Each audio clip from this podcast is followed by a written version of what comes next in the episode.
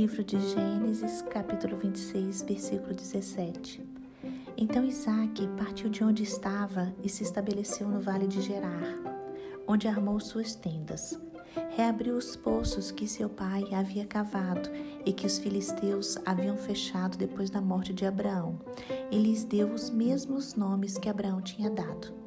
Os servos de Isaac também cavaram no vale de Gerar e encontraram uma fonte de água corrente. Contudo, os pastores de Gerar entraram em conflito com os pastores de Isaac. Esta água é nossa, diziam eles. Por isso Isaac chamou o poço de Ezeque.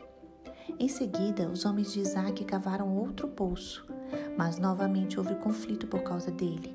Por isso Isaac o chamou Sitina.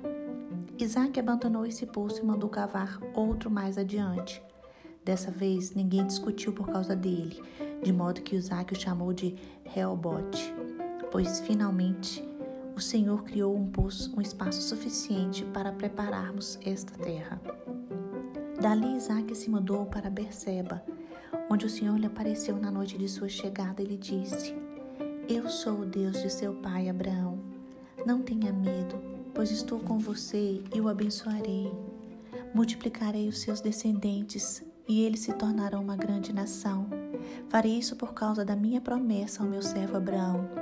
Isaac construiu ali um altar e invocou o nome do Senhor. Irmãos, o texto nos diz que Isaac enfrentava várias dificuldades.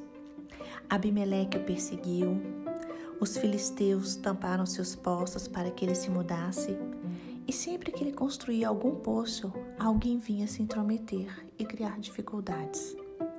Ele não conseguia vencer e estava se sentindo derrotado.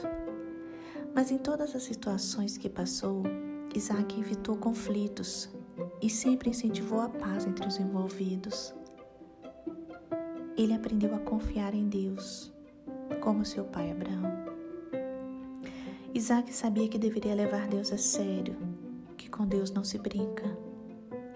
Então Deus se apresenta a Isaac, dando-lhe uma maravilhosa promessa de bênção futura.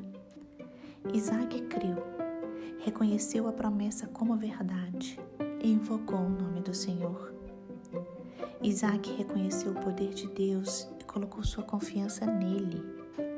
Ao invocarmos o nome do Senhor, você e eu, prestamos a Deus um louvor. É uma forma de louvor.